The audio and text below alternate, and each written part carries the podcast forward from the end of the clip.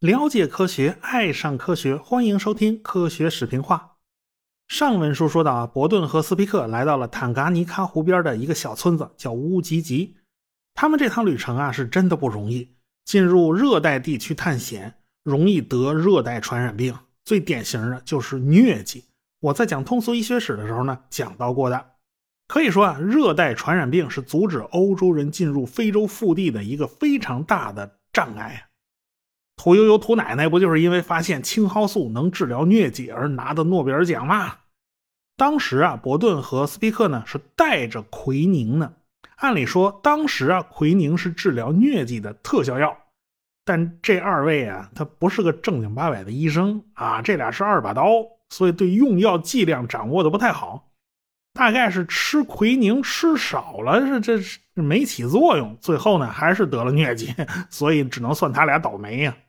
斯皮克呢还算好一点，他一只眼呢被毒蜂给蛰了，那眼肿的跟桃似的，啥都看不见，大概也就能睁开一条缝，看见一点光。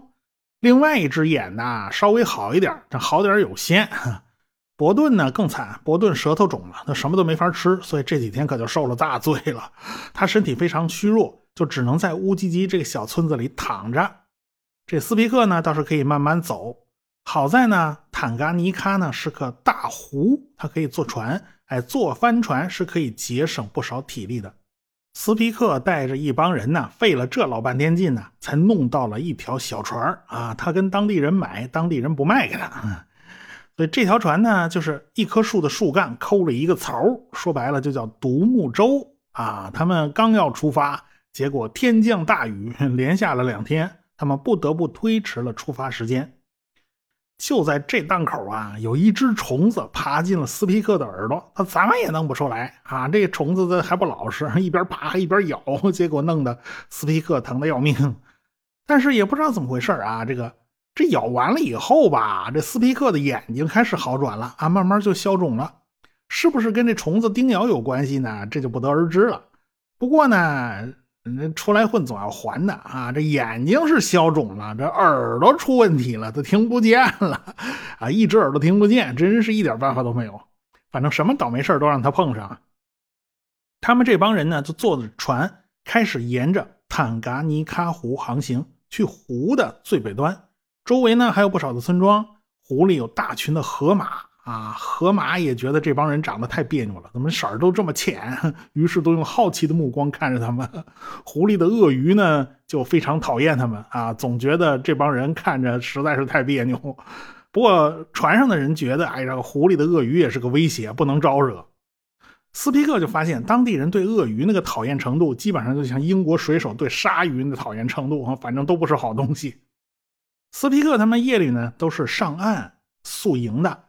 白天呢，就划船在湖上航行。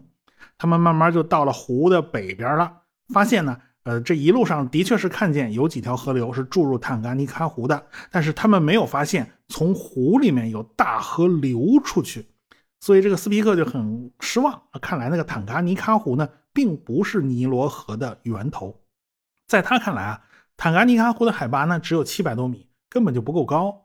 北边的山呢都比这儿要高。所以湖水呢不太可能是从这儿往北流出去的。斯皮克呢又回了乌吉吉，就跟伯顿说了这些事儿。这个伯顿呢他还是不死心啊，他的身体呢刚好也好一点了，所以他坚持要亲自去探寻湖的最北端。他和斯皮克呢，就分别乘坐了两条大船啊，断断续续的行驶了八天，来到了最北端的乌维拉。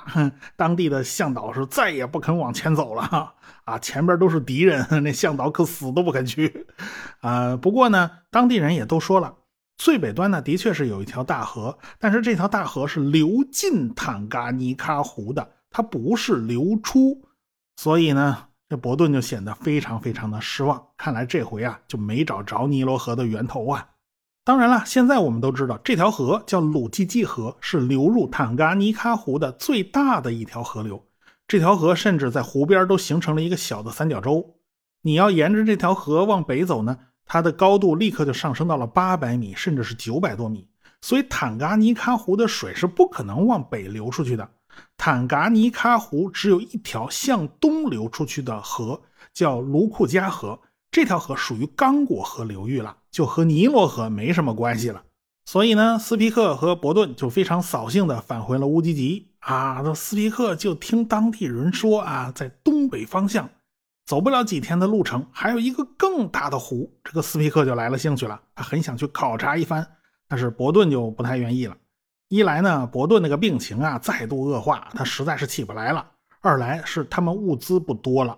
所以伯顿还是希望他不要瞎折腾了啊！这个斯皮克呢，他坚持一个人要去，这个伯顿也就没有办法啊。就你带个小部队去啊，这个花费还可以少一点啊，也就同意他去了。说是他一个人，其实呢，得多少得有个团队吧。他带了二十多个搬运工，探险呢是离不开物资给养的，所以这些东西呢，呃，就要靠人力来搬运。斯皮克就往东北方向走了大概十几天，路过了好几个村子啊。这个斯皮克发现，哎呀，这一带好像还是东非的铁器中心啦。整个东部非洲使用的什么锄头啦、铲子啦、九齿钉耙啦，都是这儿生产的。所以斯皮克就管这个地方叫做非洲的伯明翰。当年英国的伯明翰呢，它也是著名的钢铁工业中心呢。我在工业革命那专辑里面讲到过这个地方啊。呃，继续往前走呢，他就发现前方山谷里有一条河流，于是就下到河谷里，跟着河流往前走啊。他们看到大群的河马就泡在浅滩的水里，看到犀牛时不时就跑进当地人的庄稼地。这些野生动物倒是不怎么怕人。废话，那时候人才几斤几两，人家一头犀牛两吨多重，谁怕谁呀？这是，这比汽车都重。就看眼前的河流呢，就变得非常宽阔了。哎呀，这个宽度达到了四公里，就说明啥呢？就是大概是快到湖口了。这个斯皮克呢，就爬上一座小山啊，看见当地人在河里面划船，远方有一大片水域，但是模模糊糊的看不太清楚。接着在沿河走上几天，就来到了一个叫做姆万扎的小镇。这个地方就在大湖的边上，这个斯皮克就看到了辽阔的湖面，那真是一眼都望不到边呢。面对如此辽阔的一个大湖呢，呃，斯皮克问当地人：“你们知道这湖叫什么名字？”当地人说不出个二五来，所以斯皮克就用当时维多利亚女王的名字来给这个湖命名。这个湖就是著名的维多利亚湖，世界第二大淡水湖，非洲第一大湖，面积接近六点九万平方公里，仅次于美洲的苏必利尔湖。大家可能对六点九万平方公里这面积没什么概念啊。这个湖的面积比宁夏自治区的面积还大啊。我国最大的湖泊呢是青海湖，也就是四千两百多平方公里，全世界排名排到第三十二啊。古代倒是有个云梦大泽，据推算有一万多平方公里。后来呢，云梦泽逐渐干涸了，就剩下一堆大大小小的遗迹，最著名的就是洪湖嘛，这个洪湖赤卫队嘛啊。反正呢，就是我国大湖很少。洞庭湖鼎盛的时期，呃，面积有六千多平方公里。后来因为不断的维护造田，现在只剩下两千多平方公里了。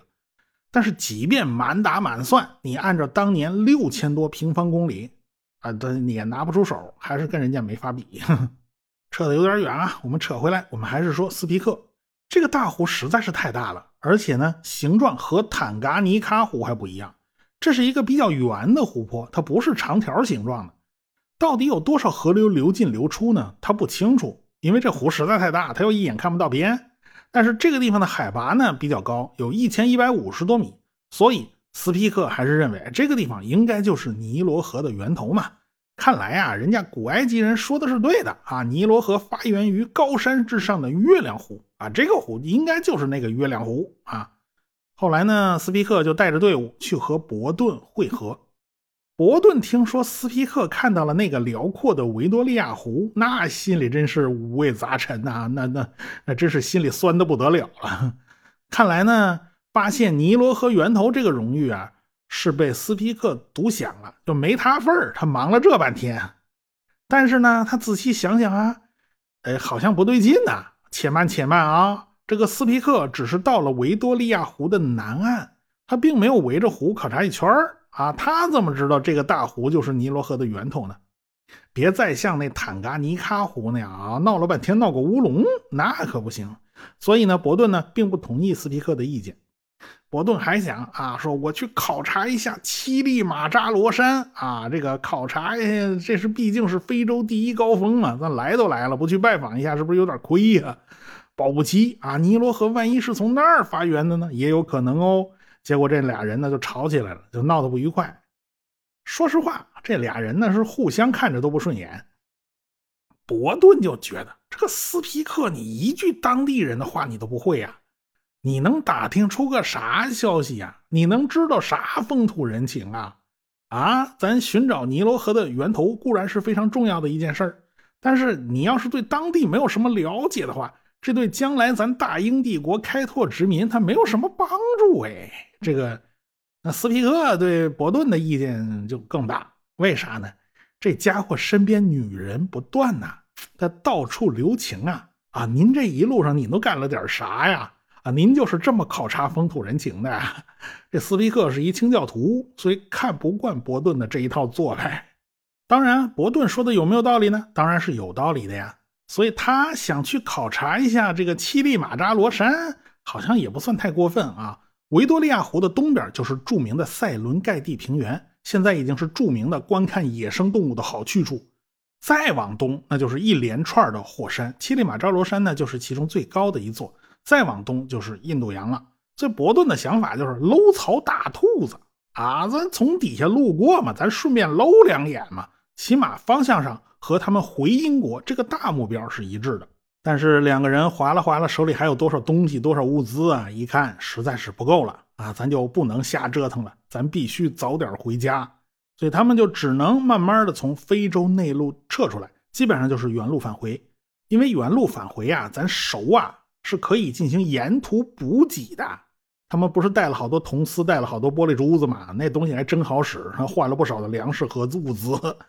就这样，他们小行夜宿，慢慢的就来到了海边，然后坐船到了桑吉巴尔岛上。他们在桑吉巴尔岛上进行休整。当时伯顿呢还是生病了，他病得不轻，他需要休息个十天半个月再回英国。那斯皮克就搭船先走了，于是两个人就约定了啊。对，维多利亚湖就是尼罗河源头这档子事儿啊！你等伯顿回了英国，你再对外宣布啊！这件事其实还有争议，也不能完全确定啊！你不能抢先宣布了啊！这个斯皮克呢就走了，他比伯顿早了十二天到了英国。大家明明说好了嘛，你等伯顿回来呀，你急什么呢？啊，你等他回来再宣布啊！那结果这斯皮克实在憋不住了。借着一次向皇家地理学会做学术报告的机会，他就宣布了他的发现啊！这一下就抢先了，这一下斯皮克那可就名声大振了。大家都认为，哦，这个尼罗河的源头发现者啊，就是斯皮克了，就没伯顿什么事儿了。等到伯顿一回国啊，这事儿都已经传遍了。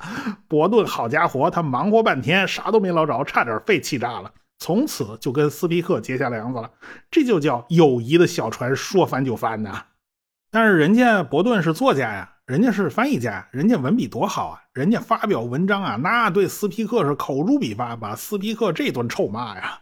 那你斯皮克，你只是确认了啊维多利亚湖啊，你没看见尼罗河，你这怎么能算数呢？所以没多久，这个舆论风向就变了呀，这斯皮克就成了一个饱受争议的人，大家都在问呐，你到底看见尼罗河没看见呢？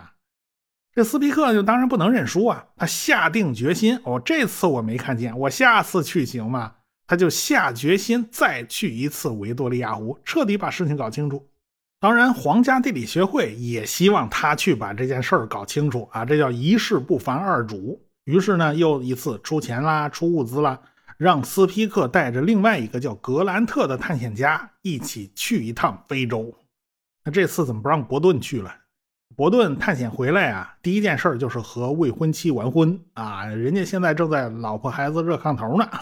再说了，伯顿和斯皮克不和呀，你让他俩去，这一路上要是打起来怎么办呢？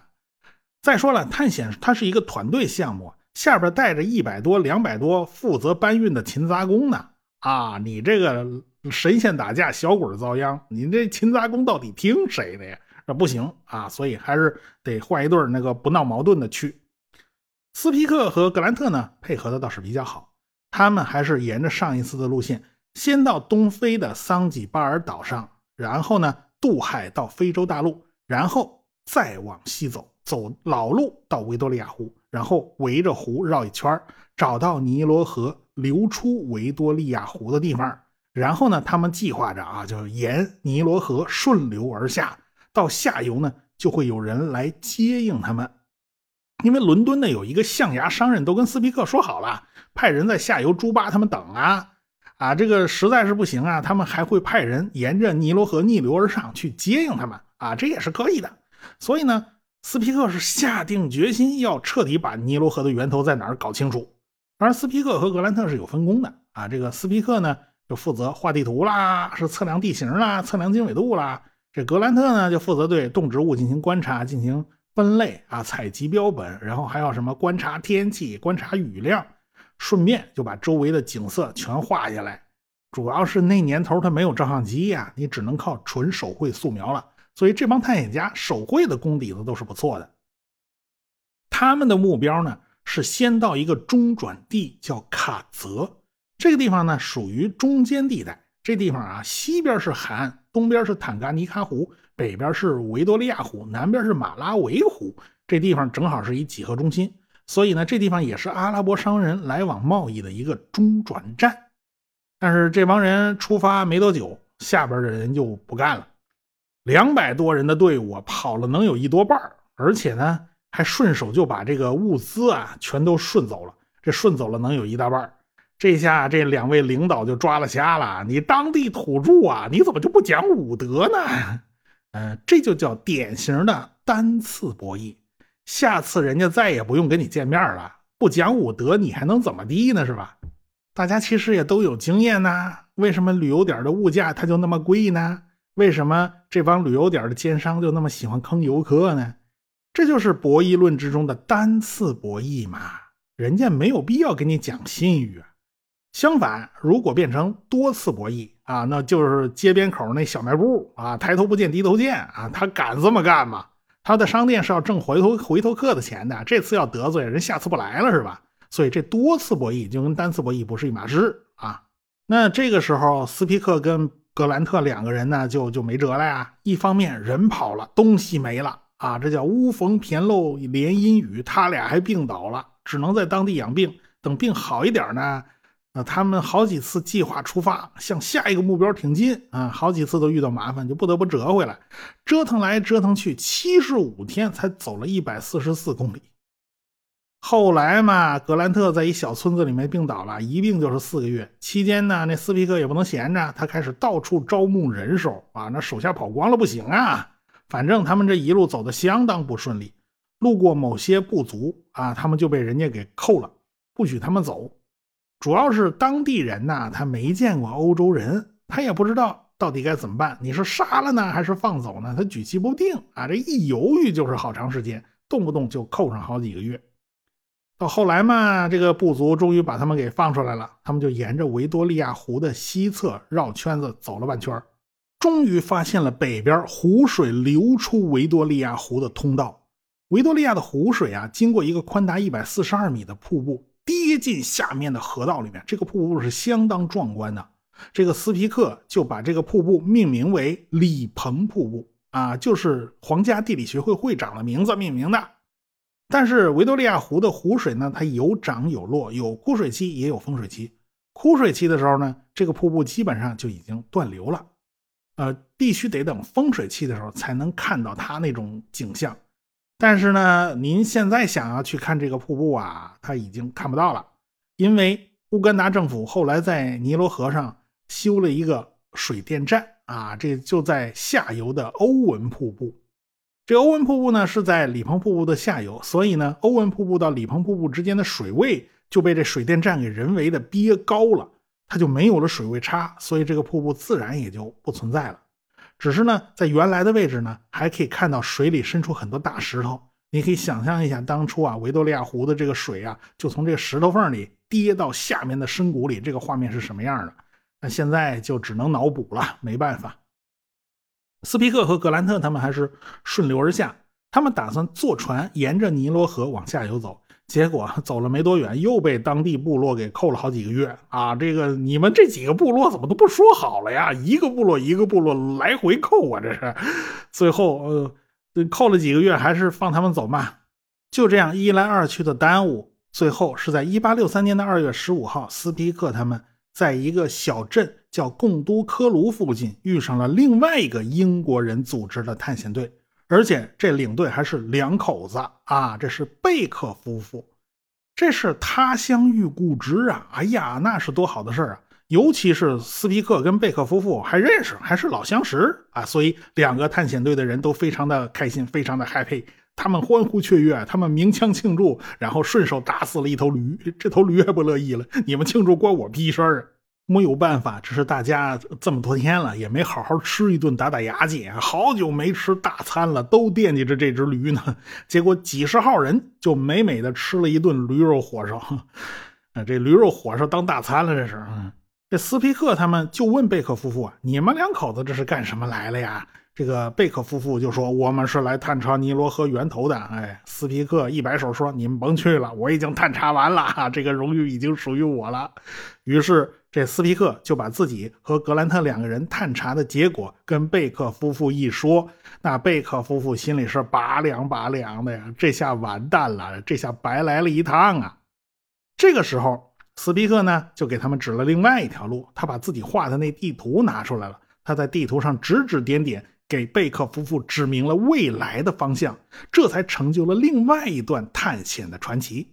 我们下次再说。科学声音。